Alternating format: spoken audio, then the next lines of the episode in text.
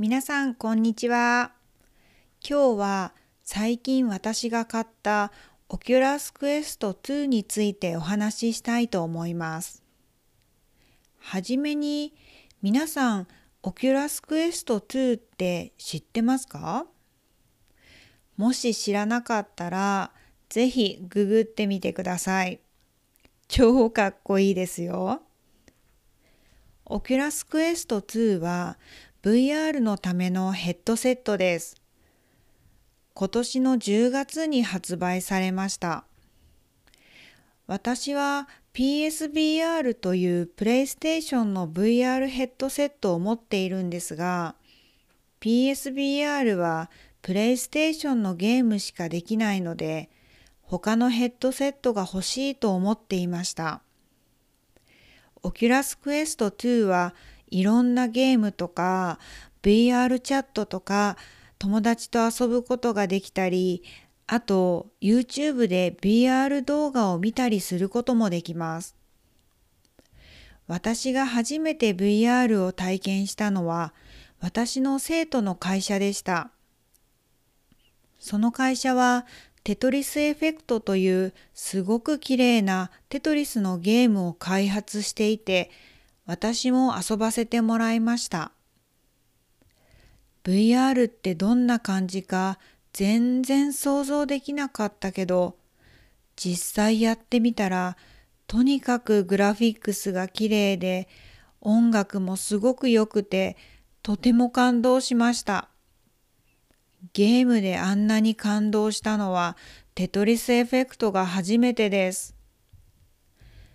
VR のゲームは他のゲームと違って本当にその世界に入ることができます。もちろん自分の部屋も見えないし、スマホも見えないし、あと自分も見えません。見えている世界はゲームの中だけです。私はその経験に本当に感動しました。私はその生徒の会社で初めてテトリスエフェクトをやってから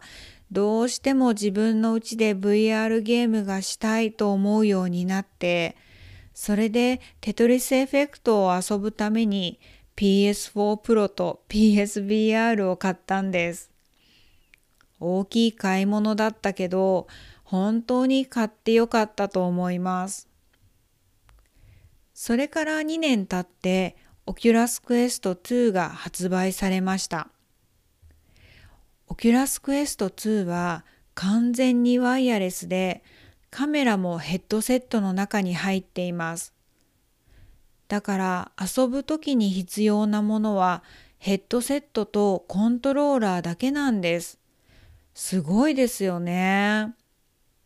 私はオキュラスクエスト1で遊んだことがないけど1に比べて2はかなり性能も良くなったみたいです。私がオキュラスクエストで一番好きなゲームはビートセーバーです。ライトセーバーみたいなものを両手に持って前の方から来る四角いものを切っていくゲームです。音楽に合わせてライトセーバーできるのは最高です。とても有名なゲームだから自分で遊ぶ前からどんなゲームか知っていたけど実際に遊んでみたら想像より全然楽しかったです。ライトセーバーをすごく上手に使えているような気持ちになって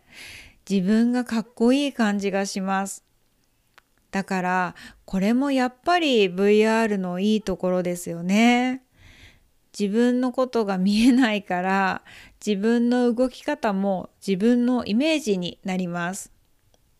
この前私の子供が私がビートセーバーをやっているところのビデオを撮っていたんですけど後でビデオを見てみたら全然かっこよくなくてびっくりしました。あれ？ゲームの中では私すごいかっこいいはずなのに がっかりしました。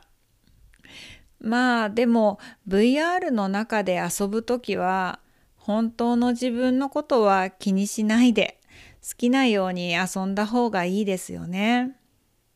そうそう、ビートセーバーは追加でお金を払ったら新しい曲を追加することもできるんですけど、最近新しい曲として BTS の曲も入ったんですよ。それも今度試してみたいです。あと、スペースチャンネル5の BR 版もあって、それもとても楽しいです。やっぱり BR のゲームは特にオキュラスクエスト2のコントローラーがあったら体を使って遊ぶゲームがおすすめです。あ、テトリスエフェクトもオキュラスクエストで遊べますよ。私はテトリスをするときは十字キー D パッドが欲しいのでテトリスエフェクトは今もプレイステーションで遊んでます。オキュラスクエストのコントローラーには十字キーはないんです。でも、オキュラスクエスト2のコントローラーは本当に使いやすいし、まあ、それぞれいいポイントがありますよね。オキュラスは今、Facebook に買収されて、Facebook が運営しているので、オキュラスクエスト2を遊ぶためには Facebook のアカウントが必要なので、それについては反対している人がたくさんいます。私も Facebook のアカウントといろいろな他のものをリンクさせるのは好きじゃないので、これはちょっと残念です。でも私の Facebook のタイムラインには今も毎日オキュラスクエスト2を買いましょうってオキュラスクエスト2の広告が出てくるんですよね。もう買ったしアカウントもリンクさせたのに なんでですかね。まあその広告は別にいいんですけど Facebook とは全然関係なくオキュラスクエスト2のことでちょっと困っていることがあります。ヘッドセットと鼻の間にスペースができてしまうんですよね。私は鼻が低いからそれが原因だと思うんですけど鼻と目の間ぐらいのところに大きいスペースができてしまうからヘッドセットをつけていても下を向くと外の世界が見えてしまうんですよ。夜だったら部屋を少し暗くしていますが外が明るかったらそのスペースから光が入ってきたりするのでちょっと困っています。何かそのスペースをなくす方法を考えなきゃいけませんね。でもとにかくそれは小さな問題で VR のゲームは本当に楽しいです。皆さんもチャンスがあったらぜひ遊んでみてくださいね。